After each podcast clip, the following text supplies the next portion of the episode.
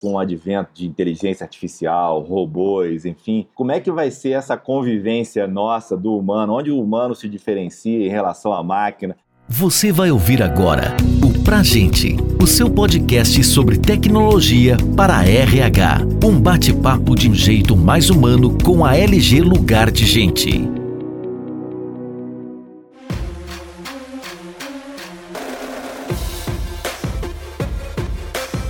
Estamos começando agora mais um episódio de podcast pra gente. O tema de hoje é a mentalidade anticarreirista e as competências dos líderes do futuro. Vamos explicar o significado desse conceito e falar sobre as principais mudanças que estão acontecendo agora e que podem revolucionar o futuro do trabalho. Meu nome é Felipe Azevedo, sou vice-presidente na LG Lugar de Gente e hoje tenho dois super convidados aqui Primeiro, Marcelo Nóbrega, fundador da Você Está Contratado e também autor de livros, um executivo com mais de 20 anos de experiência no mercado de RH. Marcelo, muito obrigado por prestigiar o nosso canal. Você é um, um, ícone aí dentro do nosso mercado, né? Todo mundo te acompanha. Muito legal ter a sua presença aqui. Passo a palavra a você. Felipe, super obrigado. Barato estar aqui com você, com a LG nesse podcast. Estou ansioso aqui para o bate-papo entre nós dois, mais o Joseph, sobre esses temas bacanas aí de anti-carreira e anti-RH. E é o que você falou, né? 20 anos de recursos humanos, 10 anos antes como profissional de TI, trabalhando em multinacionais e empresas brasileiras e fazendo muita coisa bacana. Vamos aí daqui a pouquinho compartilhar com vocês um pouco dessas histórias. Perfeito, Marcelo, muito obrigado. O nosso outro convidado é o Joseph Tepperham, sócio fundador da Init e escritor do livro Anticarreira. Joseph, muito bem-vindo, muito obrigado aí. Estou muito curioso com esse tema. Eu achei muito interessante, tenho visto também alguns artigos web que vocês mesmos têm feito e tenho gostado muito aí desse tema. Felipe, obrigado pelo convite. Eu ia comentar que o Marcelo é formado em análise de sistemas, computer science, Computer Science, exatamente. Você sabia disso, Felipe, já? Ah, o Marcelo tem um currículo vasto, né? Então, é profissional, além de tudo, né, aí, empreendedor, investidor aí de startups com uma visão muito bacana aí de mercado. Então, sou fã aí seu, Marcelo. O pessoal que escuta o podcast conhece bem o que a LG faz? Porque eu entrei no site de vocês e eu vi sistemas humanos. Eu falei, caramba, é por isso que convidaram o Marcelo para falar. Em geral conhecem sim, Joseph. Assim, a LG é uma empresa muito conhecida dentro do meio de RH por ser. Hoje nós somos a maior empresa de tecnologia para RH do Brasil, né? E especializada. Então nós não temos supply, não temos finanças, somos uma empresa de RH. Temos aí mais de 500 pessoas pensando em RH o tempo todo e uma carteira de clientes bastante relevante, é, inclusive de grandes clientes, né? Então cabe a nós, inclusive, a gente olha as tendências que acontecem no mercado americano, busing, etc. Mas na verdade nada melhor do que ouvir os nossos clientes e discutir boas práticas e investir em tecnologia para entregar esse tipo de solução aqui no Brasil e hoje com um ecossistema né, muito maior conectado aí às startups, enfim. Então, em geral, a LG, até porque somos top of mind dentro desse mercado, é bastante conhecida dentro do mercado de RH. Legal. Eu entrevistei o Marcelo para o livro, eu estava até abrindo, ele está na página 50, né? E aí o subtítulo que eu coloquei, ah bom, eu estou colocando aqui porque a gente está se vendo por vídeo, uma hora que for podcast não vai estar. Tá. Dá para ser mestre em computação e também entender de gente? Essa é a resposta que o Marcelo dá, né, através das realizações dele também na área de gente. Ele começou na área de sistema, mas depois virou sistemas humanos. Eu também, particularmente, sou formado em computação e acabei parando dentro do mundo de RH, né? Sempre fui, minha carreira toda, desde a faculdade, atuei com empresas com soluções para RH, né? Então, o Joseph tinha feito a provocação aí, mostrando o livro, falando você com formação em computação, acabou partindo para o mundo de RH. O que, que você tem a considerar sobre isso? Obviamente, muita gente é curiosa sobre essa movimentação que eu fiz na minha carreira, né? Como é que uma pessoa sai de uma área técnica e vai para recursos humanos. E é um movimento cíclico que a gente vê no mundo de recursos humanos. Muitas vezes empresas trazem profissionais de fora da área para gerir, porque querem balançar o status quo, querem questionar, querem fazer algo diferente. Então, o que viram em mim foi uma experiência anterior, onde eu ajudei a promover uma transformação cultural numa empresa que estava indo mal e entraram algumas pessoas novas na gestão dessa empresa a gente conseguiu dar uma, fazer um turnaround muito importante, né? E aí tempos mais à frente, né, perceberam esse potencial para trabalhar em gestão de pessoas. E depois todas as movimentações que eu fiz tiveram essa característica. Eu fui para empresas que queriam de alguma maneira se reinventar e fazer uma transformação cultural foi um olhar assim de alinhamento com o negócio, de estratégia, de longo prazo, de gente que me trouxe para dentro de recursos humanos. E o fato de ter trabalhado em TI também me deu um fundamento bastante interessante, porque quando você trabalha nessa área, você dá suporte para os vários departamentos de uma empresa. Então, você acaba conhecendo muito bem os processos de negócio daquela empresa, como os diversos departamentos trabalham, e pensando cliente, né, e pensando modelo de negócio, modelo de remuneração do negócio, do business. E, isso te dá uma, uma, visão que te alavanca assim, para uma posição de gestão. Né? Então, foi a combinação dessas duas coisas que acabou me colocando em recursos humanos e onde eu fiquei por 20 anos seguidos né, e até hoje. Muito legal, um profissional aí de hiper sucesso. Joseph, eu não vou perguntar sobre carreira para você não, vou perguntar sobre anticarreira. Conta um pouquinho para os nossos ouvintes, o que, que, é esse conceito, como é que você vê isso? Você aí realmente é uma referência aí agora sobre esse tema, então conta um pouquinho para gente. Você sabe que na semana passada eu participei de um outro podcast, falaram, Joseph, que, que é anticarreira? Eu falei, caramba, eu precisei de 201 páginas no livro para falar sobre anticarreira. Como é que eu vou fazer para explicar em um minuto? Né? Se a gente for tentar explicar em um, dois minutos, o livro já estava uns 90% pronto. E o que hoje é o subtítulo do livro era o título provisório, que é o futuro do trabalho, o fim do emprego e do desemprego. Eu trabalho com trabalho há 15 anos, né? Eu trabalho em executive search, desenvolvimento de liderança, mentoria, monto conselhos de empresa desde 2005. Então, como colocou o Marcelo na contracapa, quando eu mandei o draft do livro para ele ler, ele falou: "Olha, você não pediu, mas está aqui um testemunho do livro. Né? Ele fala ah, o Joseph tem um, um, ângulo privilegiado em relação ao mundo do trabalho, porque ele enxerga isso através das lentes de um headhunter. Então, quando o livro estava 80%, 90% pronto, eu falei: estou falando sobre trabalho, estou falando sobre emprego, estou falando sobre desemprego. Mas eu estou falando também sobre carreira. E aí a palavra trabalho Felipe, eu te pergunto, você já ouviu falar a origem ou significado da palavra em algum momento? Da palavra trabalho ou da palavra carreira? Da carreira eu li uma. Trabalho. Trabalho? Não. Da carreira eu já li um artigo seu na HSM que explica bem. Trabalho vem do latim tripalium, que era um instrumento de tortura com três paus que levantavam, suspendiam a pessoa e deixava ela lá sofrendo. E é curioso que aqui no Brasil, mesmo as pessoas sem conhecer o significado da palavra, elas se comportam como se soubessem o significado da palavra, porque a maior parte da população vê o trabalho como algo ligado ao sofrimento, né? não algo ligado à realização, à construção, a prazer.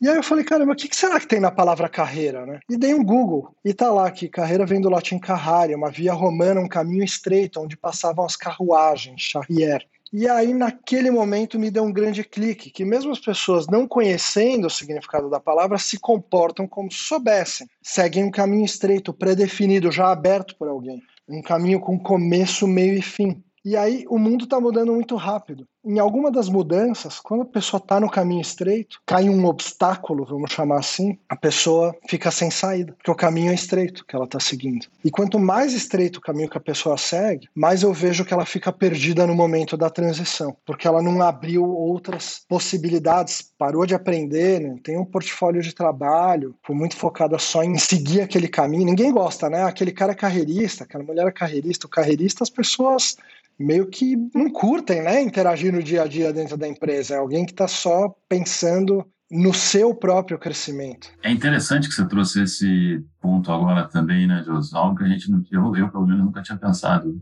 E, de novo, estamos indo na origem das palavras, né? Então, carreirista tem um tom pejorativo, né? Então, carreira já não é legal, né? O caminho estreito. Agora, o carreirista também não, né? A pessoa que só está olhando para o umbigo dele, egoísta, né? Ele quer crescer por ele mesmo. Ah, interessante isso. Só olha para frente, não olha para os lados, não olha para quem está vindo depois, está só olhando nele. Não pensa em empresa, não pensa sucessores. Né? E aí, naquele momento, eu falei: tudo que eu coloco no livro, que é o portfólio de trabalho, que é exercer cidadania, que é o tal do lifelong learning, que é aprender durante a vida toda, tudo que está no livro é o contrário do caminho estreito. É participar da vida de uma forma ampla é ter hobbies, é transformar um hobby num negócio, ter um trabalho no setor, é apoiar uma ONG doando tempo e dinheiro, ou os dois juntos, ou um dos dois separados, é compartilhar conhecimento, é participar da vida de uma forma bem ampla. E aí, como não existia uma palavra que era o contrário de carreira, eu falei, eu vou criar a palavra anti-carreira, que é o contrário de carreira e a mentalidade que a gente tem que ter, na minha humilde opinião, em relação a tudo que eu já vi e aprendi do que é a vida até o momento, eu entendo que a gente tem que participar da vida de uma forma ampla e não estreita. Marcelo, como é que você está vendo esse movimento, pegando aí o gancho do Joseph, né, de anticarreira, na verdade, e hoje a gente tem um movimento aí, inclusive pandemia e pós-pandemia, de uma revolução do trabalho, né, inclusive as pessoas podendo trabalhar agora dentro das suas casas, sem nenhum paradigma, né, mais no sentido de onde eu posso contratar uma pessoa em qualquer lugar e ela pode ser produtiva e pode estar engajada. A gente vê um movimento, inclusive, das empresas oferecer, pensando em novos tipos de benefícios para uma nova força de trabalho, inclusive, eventualmente, até uma futura uberização do trabalho. Como é que você vê esse movimento? Eu acho que tem tantos inputs diferentes acontecendo nesse momento, ou sendo maximizados nesse momento, que vão provocar novas relações de trabalho, uma nova maneira da gente encarar o trabalho, das empresas também se organizarem. Um deles é o seguinte: é, é nós em casa, profissionais, trabalhadores, nos dando conta de que nós somos muito mais autônomos, independentes, capazes do que nós pensávamos antes, né? Até o passado bem recente, a gente precisava ir para o escritório porque lá estavam todas as ferramentas, os meios de produção. Né? O telefone, a impressora, o computador, as outras pessoas, a paia, os demais equipamentos, ferramentas e insumos que você precisava para fazer o seu trabalho. Hoje está tudo dentro de casa. Né? Então eu sou mais independente do meu sobrenome corporativo. Eu preciso do meu cérebro, que obviamente me acompanha onde eu vou, e de um laptop e de um smartphone para ser produtivo. Então acredito que isso vai provocar um amadurecimento da força de trabalho. E como você falou, eu posso dar o meu talento, o meu tempo para qualquer empresa, para qualquer pessoa no globo. E eu posso fazer isso simultaneamente. Eu posso trabalhar para um, dois, três, quatro empregadores simultaneamente. Um cara na China, outro na Venezuela, outro no Brasil, se eu quiser. E as empresas também poderão contratar pessoas no, no mundo inteiro. Né? A gente tem uma escassez brutal hoje de devs no Brasil. Por que não contratar devs na Índia, na China, onde tem abundância, onde esses caras estão sendo formados e têm uma ótima qualidade? Obviamente no Brasil também, a gente tem uns polos muito interessantes de formação, mas existe muita demanda, né? Então, por que não suprir olhando para fora? E um dev brasileiro pode também trabalhar para uma empresa na Rússia e vice-versa. E aí coloca um dilema aqui para os recursos humanos, né? Como é que fica employer branding? Se eu estou falando que o, a relação de trabalho vai ser mais volátil, é importante employer branding? Deixa de ser importante ou, ao contrário, se torna extremamente importante para a gente conseguir atrair os melhores talentos que a gente quer? A gente vai ter mais de uma profissão, provavelmente, ao longo da vida, né? Porque a gente está vivendo mais. Eu já estou num terceiro momento, eu já mencionei, né? Eu fui um profissional de TI, depois um profissional de recursos humanos. Hoje em dia, eu estou empreendendo e fazendo várias coisas de forma independente aqui. Então vejo isso também como uma transformação importante. Se tivesse um dicionário ilustrado, teria uma foto do Marcelo no vernáculo anticarreira. Para a palavra anticarreira pode ter o, Marcelo Quando lá. entrar o anticarreira no Ruais, bota minha fotinho lá do lado também. Né? Portfólio de trabalho dele é escrever livro, dar palestra, é mentor, é coach, é investidor de startup em algum momento, eventualmente, vai voltar a empregar uma empresa full-time. Porque você estava falando, Marcelo, de emprego e desemprego, eu quase te interrompi. Eu falei, não, eu vou deixar ele até o final, mas eu não queria perder esse gancho, né? Que se acabou de explicar o subtítulo do livro, né? Essa questão do fim do emprego e do desemprego. A gente foi educado pelos nossos pais numa época da manufatura, né, em que os meios de produção, aquele negócio Karl Marx, acho que estava até certo, né, dessa questão de luta de classe há 100 anos atrás. Só que o mundo mudou completamente. A gente saiu da manufatura, que o que importava era o meio de produção, e os humanos participavam da vida econômica como uma engrenagem, como um motor, como trabalho de máquina, né? O humano ia lá embaixo da mina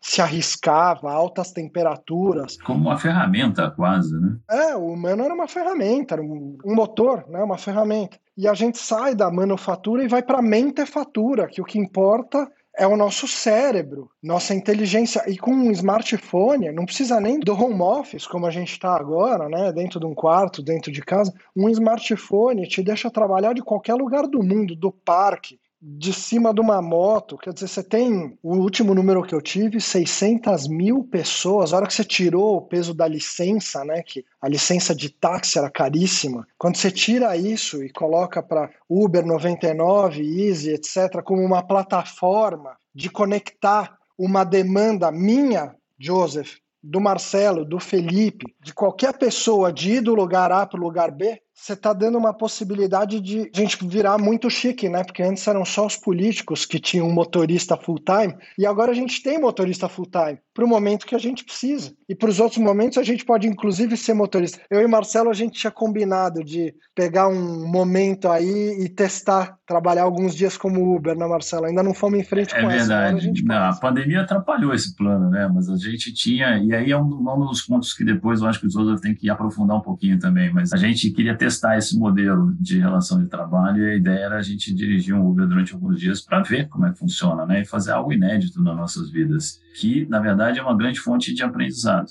E é algo que eu acho que a gente tem que tocar daqui a pouquinho. Deixa eu falar outra, de uma outra força, né, na pergunta que o Felipe colocou aqui para gente, Joseph, de mudança de relações de trabalho e tal. Então, a primeira, né, que a gente comentou agora, é cada um de nós se percebendo mais autônomo. E o segundo vai vir em função também de mudança de comportamento de indivíduos, mas que vai gerar, para mim, uma readequação do PIB dos países, né? E eu posso estar tremendamente errado nisso, pode não acontecer mudança nenhuma, né? Mas eu estou dando uma aqui de economista e tentando ver um cenário futuro. Eu, por exemplo, né, eu não vou entrar num cinema tão cedo, porque eu posso ver em streaming em casa a mesma coisa por um valor mais barato e sem me expor a um risco de saúde pública. O Uber, que eu vinha usando bastante e tinha decidido vender meu carro, né? neste momento de pandemia, eu estou refletindo na direção oposta. Eu acho que eu vou manter o meu carro e eu vou usar menos o Uber. Então, eu estou dando exemplo, dois exemplos que podem ser um pouquinho exagerados da minha parte, mas o fato é, todo mundo está pensando de uma maneira diferente. E a gente não vai voltar para o que era antes e também não é o que é hoje, né? A indústria de vestuário perdeu faturamento, a indústria de luxo perdeu faturamento, viagens, turismo, etc.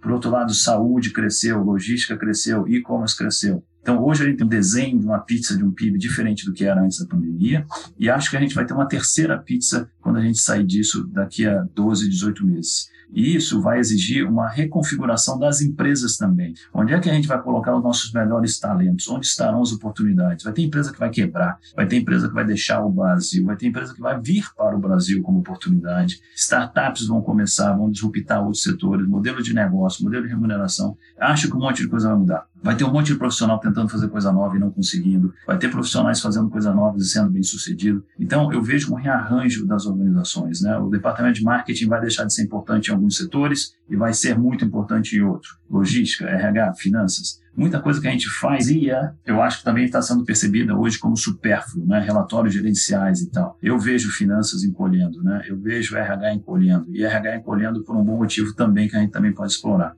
Então, isso tudo, né, essa reconfiguração das empresas é um outro movimento importante que eu vejo acontecendo nessa linha de reformatar o mundo do trabalho no futuro. Marcelo, quem emprega quem? Você falou ah, de ser empregado tal. É a pessoa que emprega a empresa ou é a empresa que emprega a pessoa, na tua visão? Você há pouco já fez uma fala aí dando ênfase na, numa palavra, né? Não sei se o pessoal pescou, mas a gente é que tem que escolher a empresa onde a gente vai trabalhar, né? A gente emprega e demite a empresa. Eu vou trabalhar onde eu quero trabalhar. E durante o tempo que me for interessante trabalhar naquele lugar, porque tem um alinhamento de visões, de propósitos, de aspirações. E esse conceito, isso é mindset, né? Isso é uma mudança de chave. Engraçado você me perguntar isso hoje, José, porque durante o final de semana agora eu estava refletindo um pouco sobre isso. E uma das coisas de ser empreendedor, de estar em casa, e é que eu posso escolher onde eu coloco o meu tempo, onde eu me dedico, né? A que eu me dedico, a que projeto e que pessoas eu quero do meu lado em cada um daqueles projetos. Então, um dos grandes baratos deste meu momento é eu só estou com pessoas com quem eu quero estar. Isso é tão libertador, isso é tão saudável. Então, eu emprego a empresa e eu emprego os meus parceiros, inclusive, né? E debito na hora que eu não quero mais estar com eles, por qualquer motivo, né? Desalinhou, perdeu o interesse, o projeto foi concluído com sucesso e pronto, deu, vamos para outra. Você sabe que está falando isso, eu estou lembrando do livro Powerful, da ex-diretora de RH da Netflix, que ela fala para a gente parar de usar a palavra fire que a palavra fire é que você está dando tiro em alguém na hora de demitir a pessoa mas não é que você está demitindo a pessoa. Ela fala, I'm letting the person go, estou deixando a pessoa aí. Porque a Netflix, quando, por exemplo, tinha uma área de logística muito grande, porque ficava mandando DVD para casa dos clientes, recebendo de volta, não sei o que, recatalogando, enviando de novo, era envelope, era correio, era logística, era uma empresa de logística praticamente. Precisava de um tipo de skill. E aí você tentar pegar essa pessoa e colocar num outro lugar onde ela não vai ser feliz, é fazer com que a vida dessa pessoa seja miserável Ao passo que você pode liberar essa pessoa e ela vai trabalhar,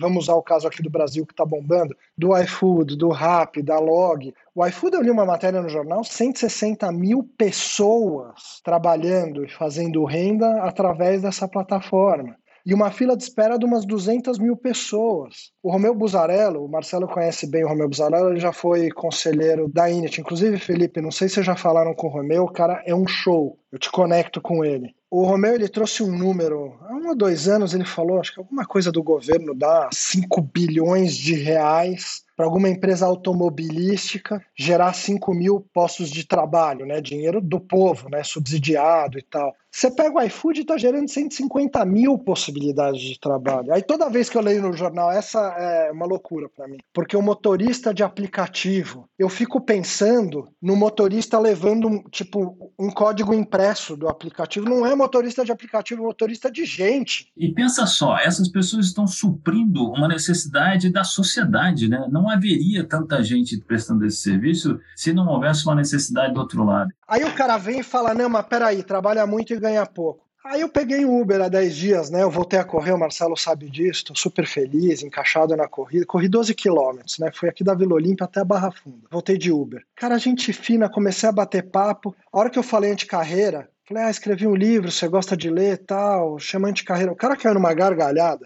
Fazia tempo que eu não via alguém rindo tanto. Aí eu falei, cara, posso começar a filmar aqui, gravar a tua explicação, por que, que você gargalhou tanto? O cara riu como se eu tivesse contado a piada mais engraçada do mundo. E aí ele trabalha com controle de pragas, e ele estava contando da história dele, que foi uma história que eu gravei uns 18, 20 minutos, vou tentar encurtá-la. Ele fala que ele morava num bairro muito ruim, embaixo da casa do pai dele, lá, que era um piso assim inferior, de uma rua caída num bairro ruim, os filhos dele começando a crescer. E ele falou que todo o dinheiro ele gastava em balada, não sei o que, não tinha. Ele, um dia ele falou para a esposa dele: Acho que está na hora da gente sair daqui, porque esse bairro não é o tipo de bairro que nossos filhos têm que crescer. Ele falou que a única coisa que ele tinha era uma X35. Vendeu por 60 mil reais para juntar para dar entrada no apartamento. E comprou um outro carro por 20 mil reais e começou a trabalhar como Uber. Quatro horas por noite no sábado ele trabalhava mais umas 10 horas e no domingo algo em torno de 5 horas. Eu não lembro bem quanto que era no domingo. Começou a ver muito menos os filhos. Falou que ele tira líquido, já pagando manutenção, seguro, IPVA, gasolina, não sei o que. Ele tirava líquido mais ou menos 5 mil reais por mês. Ele tá morando num prédio muito legal. Ele pegou num posto de gasolina, tinha parado no posto para tomar o Gatorade e pediu o Uber. Que era na frente do prédio dele, um baita condomínio. Ele falou: é um monte de vizinho legal que tá puxando ele para cima. E o cara tá comprando um apartamento através desse segundo trabalho. E ele é super realizado. A hora que ele foi falar do primeiro trabalho dele, ele falou com tanto orgulho de ambos a propósito. E o pessoal falando, quem não dirige Uber, falando, ah, não, mas é ruim, porque ganha pouco e trabalha muito, não sei o quê. Pô, mas cara que tá dirigindo tá comprando um apartamento realizando o sonho da família elevando o padrão de vida, elevando as pessoas que estão do lado, enfim. Aproveitando esse seu exemplo, né, a gente viu que essas inovações disruptivas acabaram criando um conjunto de oportunidades de trabalho diferenciadas, né? Como é que você vê e agora com o advento de inteligência artificial, robôs, enfim, como é que vai ser essa convivência nossa do humano, onde o humano se diferencia em relação à máquina? As pessoas estão com medo de perder seus empregos. Como é que é essa transformação e essa nova convivência daqui para frente? Tem um lado primeiro do indivíduo em termos de autoconhecimento, saber onde ele quer alocar o tempo dele, essa realmente o Marcelo citou bem, essa liberdade de escolher com quem você quer trabalhar e quando você quer trabalhar é fantástica. E por outro lado, a gente tem esse crescimento das tecnologias que rapidamente, né, quando a gente percebe, já fazem parte da nossa vida. Como é que você vê essa convivência daqui para frente e como as pessoas deveriam refletir sobre isso? Queria citar dois exemplos para você, Felipe. Eu fui jogador de xadrez na minha adolescência, joguei profissionalmente, tá? Em 1997, o campeão do mundo naquele ano, Gary Kasparov, talvez tenha sido o melhor jogador de xadrez da história, perdeu para o Deep Blue, um computador da IBM. Ele podia, e ele fez naquele momento, né? O cara dava piti e tal, ficava nervosinho, brigava e tal, então criticou pra caramba as máquinas, o mundo todo, uau, o que está acontecendo, né? Então, ele podia ter parado de jogar e inventado qualquer outra história, né? Ao contrário, ele se aliou à IBM para desenvolver um computador ainda mais potente e a maneira que os computadores jogam xadrez hoje é completamente diferente do que jogavam anos atrás, tá? Neste momento, um humano não consegue ganhar uma partida de xadrez de uma máquina. Mas, se você botar um humano e uma máquina jogando contra uma máquina, a dupla homem-máquina vence a máquina. E existe um jogo ainda mais complexo do que o xadrez, que é o Go. Né, que é muito jogado no Japão e na Ásia. A mesma coisa aconteceu. Muitos anos depois, por ser um jogo muito mais complexo, um computador conseguiu vencer o campeão mundial. O Go joga contra um humano e vence todas as partidas. Aliás, duas máquinas jogando Go ou duas máquinas jogando xadrez jogam num nível que o humano não consegue nem compreender. Mas, de novo, uma dupla formada por um humano e uma máquina conseguem vencer uma máquina jogando Go. Então, não é ou, e também não é o e, é o mais que a gente consegue alcançar com o e, homens e máquinas. Não somos mutuamente exclusivos. Não é o que o homem faz melhor que a máquina, não é o que a máquina faz melhor que o humano. É o que nós conseguimos fazer melhor conjuntamente. Com isso, eu passo a bola para o Joseph dar alguns exemplos aí que ele também curte pra caramba falar sobre isso. Eu ia responder de um jeito, mas eu vou responder com uma pergunta agora. Marcelo, está falando de humanos e a gente está falando da área de RH, de recursos humanos. Humanos são recursos, Marcelo? Pois é, temos que parar de falar dessa maneira, né? Menos recursos e mais humanos. Somos gente, né? Somos indivíduos, todos únicos e diferentes e especiais. A gente deu uma palestra, Felipe, e audiência juntos, eu e Marcelo, no Conar, um ano atrás, vai fazer um ano, né, Marcelo? E a gente ficou quebrando a cabeça do que a gente acreditava como colocar em 30 minutos, assim. Daí veio a questão que o Marcelo trouxe no começo da nossa conversa, do anti-RH, né? Porque indo na, na, raiz da palavra, quando eu ouço recursos humanos, eu falo, caramba, né? A gente ouvia na escola de recursos minerais, e aí, Felipe, quando você faz a pergunta de inteligência artificial, não sei o quê, e aí, o que, que sobra para o humano? O humano é vantagem competitiva. Sobra para o humano usar a ferramenta de inteligência artificial, de máquina, e trazer a criatividade, que até onde me consta, criatividade é algo inerentemente humano. Aí vai ter alguém ouvindo: ah, mas eu vi que a máquina também fez uma pintura, né? O pessoal lá programou e ele faz a pintura que ele quer. Ah, eu que gosto muito de arte, quando eu vou num museu e eu entendo a história do artista, o período da vida que ele pintou, o momento do mundo em que ele pintou. Eu vou dar um exemplo. Uma vez que eu fui no MASP, fazer uns 5 ou 7 anos, era um artista alemão, com uma arte horrorosa que eu não teria nunca em casa. Tipo, muito feio. Sabe aquele desenho que você fala, aquele pintura, né?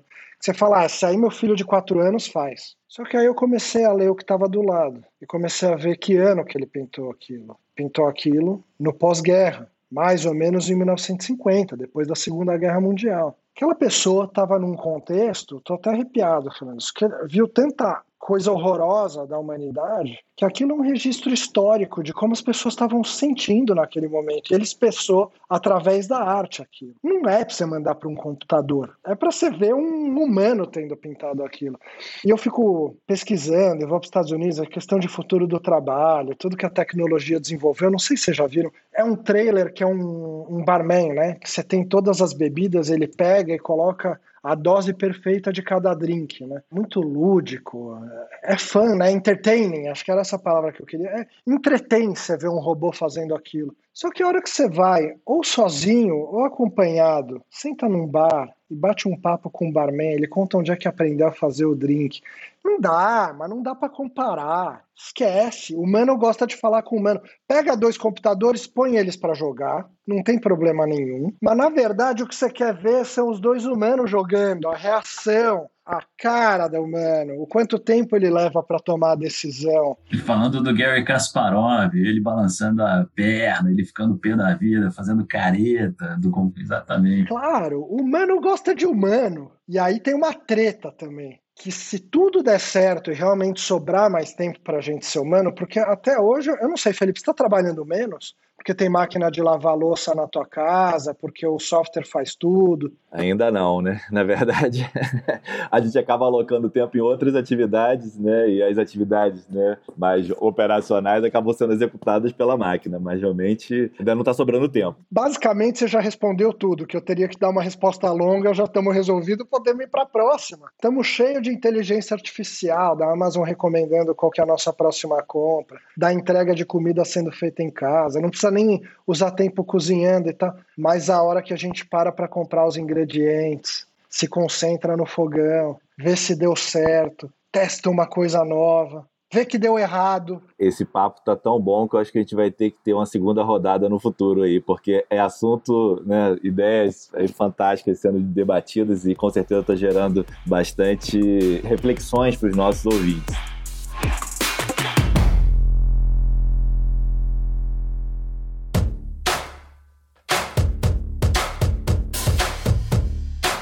Estamos chegando aqui já no nosso bloco final do nosso podcast, onde eu gostaria de convidá-los, né? A gente sempre termina esses podcasts com algumas dicas para os nossos ouvintes, considerando o nosso público principal de gente, né? Inclusive a nossa empresa aqui chama-se LG Lugar de Gente. E realmente eu gostaria de convidá-los, cada um de vocês, a realmente dar uma dica para o nosso público, seja sobre os conceitos que nós discutimos aqui, falamos sobre anticarreira, futuro do, trabalho, falamos sobre novas profissões, sobre alocação e liberdade do tempo, enfim. Fiquem à vontade. Convido Marcelo, por favor, sua dica. A minha dica, eu, eu vou atropelar aqui. A gente gosta de não seguir protocolo. A minha dica é para que você leia o livro escrito pelo Marcelo que chama Você Está Contratado e que você assista o webinar que o Marcelo fez no meio da pandemia, que chama Você Está Contratado na Pandemia. Foram quantos episódios? Eu participei do décimo. 11 episódios, exatamente. O Joseph está no décimo, 11 episódios, está no canal Você Está Contratado no YouTube. Boa recomendação, Joseph, gostei. Muito bom foi um barato, para mim foi um grande, grande prazer ter participado do décimo episódio. Foi um dia cheio de significado para mim. Que eu entrei, o Marcelo falou: Ah, eu quero que você entreviste as pessoas que estão participando, né, que estão em transição agora. Eu falei: Mas Marcelo, como é que eu vou entrevistar alguém para uma posição que não existe? E aí, na hora, a gente fez um negócio diferente que funcionou pra caramba e que já está impactando as pessoas que assistiram os episódios. Então, teve um significado gigantesco para mim ter participado desse episódio. Eu recomendo que vocês vejam a série inteira. Começa pelo episódio número 10, onde eu participei. Boa, muito legal. Então, a minha recomendação vem bem em linha com o que o Joseph está fazendo. Olha só, eu e meu sócio Gerson, nós montamos essa websérie durante a pandemia. A gente fez algo novo, algo que a gente nunca tinha feito na vida. Eu nunca gravei uma websérie, eu não sabia nem o que, que era uma websérie, né? E vou precisar de produtor, de roteirista, de videomaker, como é que eu vou fazer esse negócio? Mas a gente foi lá e fez. E a mesma coisa que o Joseph acabou de falar, né? Ele está lá com o trabalho dele acostumado a entrevistar gente para uma determinada posição. E aí, na primeira hora, ele falou assim: Cara, como é que eu vou entrevistar três pessoas aí que não tem nenhuma posição? Cadê o meu roteiro? E ele virou e falou: Cara, quer saber? Vamos embora, vamos fazer. Né? Se vira nos 30, inventa e cria alguma coisa. Então, o que está por trás disso a recomendação é fazer algo inédito de vez em quando na tua vida te ajuda a criar versatilidade e adaptabilidade, que são as grandes competências que vão te fazer crescer no mundo do trabalho no futuro. Então, coloca lá na sua meta, se você tem um plano de ação, de objetivos para o ano, coloque lá realizar algo inédito todos os meses. Felipe, qual é a tua recomendação? A minha recomendação, bom, temos dois aqui autores né, de livros fantásticos. O Marcelo do Você está contratado e agora a essa série eu recomendo também e a todos os nossos colaboradores também na empresa. E ao Joseph, ele tem um livro muito famoso, disponível para ser baixado aí na internet gratuitamente, mas depois que você lê esse livro, você vai querer pagar por ele porque ele tem um valor para sua vida, né? Um livro que trata aí realmente de reflexões, de autoconhecimento, o livro Anticarreira. Joseph, se você puder descrever rapidamente para a gente como os nossos ouvintes podem baixar o livro, qual é o site, enfim, por favor. Se quiser comprar o livro impresso já falei que eu gosto de arte, contratei um artista para desenvolver o projeto gráfico, o livro está muito bonito. E o conteúdo tá bom, quer dizer, conteúdo encontrou forma. Na Amazon, então só colocar lá anticarreira dentro da Amazon. E quem quiser baixar o PDF para pagar depois de ler quanto e quando quiser, www.anticarreira.com.br. Quando eu falei para a turma que eu ia fazer isso, as pessoas falaram: Joseph, você é louco? Aí eu falei, em primeiro lugar, eu agradeço o elogio, mas eu gostaria que você me explicasse por que, que você está me elogiando, me chamando de louco. Não, porque você está no Brasil, só tem malandro, as pessoas não vão pagar depois de ler. Eu falei, se por acaso alguém que lê o livro fizer isso, ela não vai aproveitar nada do conteúdo, porque eu não estou falando sobre malandragem no livro. Eu estou falando sobre participar da vida de uma forma ampla, sobre gerar valor para a sociedade, sobre se conectar com um propósito, sobre deixar esse lugar muito melhor do que a gente recebeu, porque a gente recebeu um mundo já trabalhado pelos nossos antepassados, né? Tem ar condicionado, tem prédio, tem elevador, tem máquina de lavar louça, tem receitas maravilhosas de comida que a gente repete.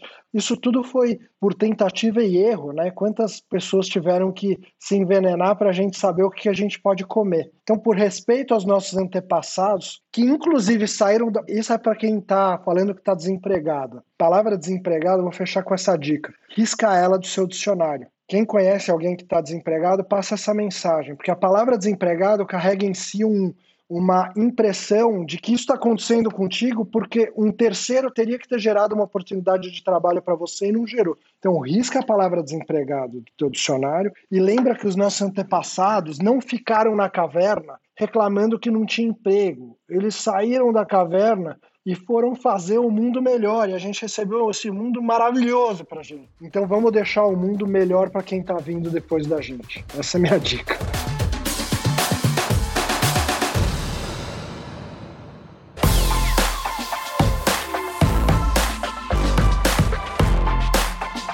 Depois dessa dica, só me cabe agradecer em nome da LG Lugar de Gente, dos nossos ouvintes, por esse super podcast. Então, gostaria de agradecer novamente, Marcelo, Joseph, por esse papo incrível. Espero que a gente tenha a oportunidade de fazer novas discussões aí no futuro. E passo a palavra aí para fazer agradecimentos finais aos nossos ouvintes. Vamos combinar esse bate-papo, Felipe, não tem a menor dúvida. Muito obrigado a você, ao Lugar de Gente, a todo mundo que está ajudando a botar esse podcast no ar e principalmente ao público que está ouvindo a gente. Valeu muito. Muito obrigado, Marcelo.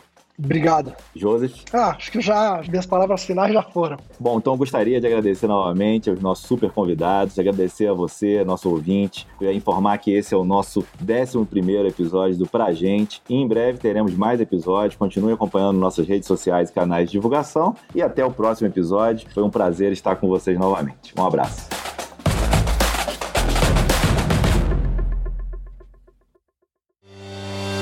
Você ouviu o Pra Gente, o seu podcast sobre tecnologia para RH. Saiba mais sobre a LG Lugar de Gente e confira outros conteúdos como esse em lg.com.br.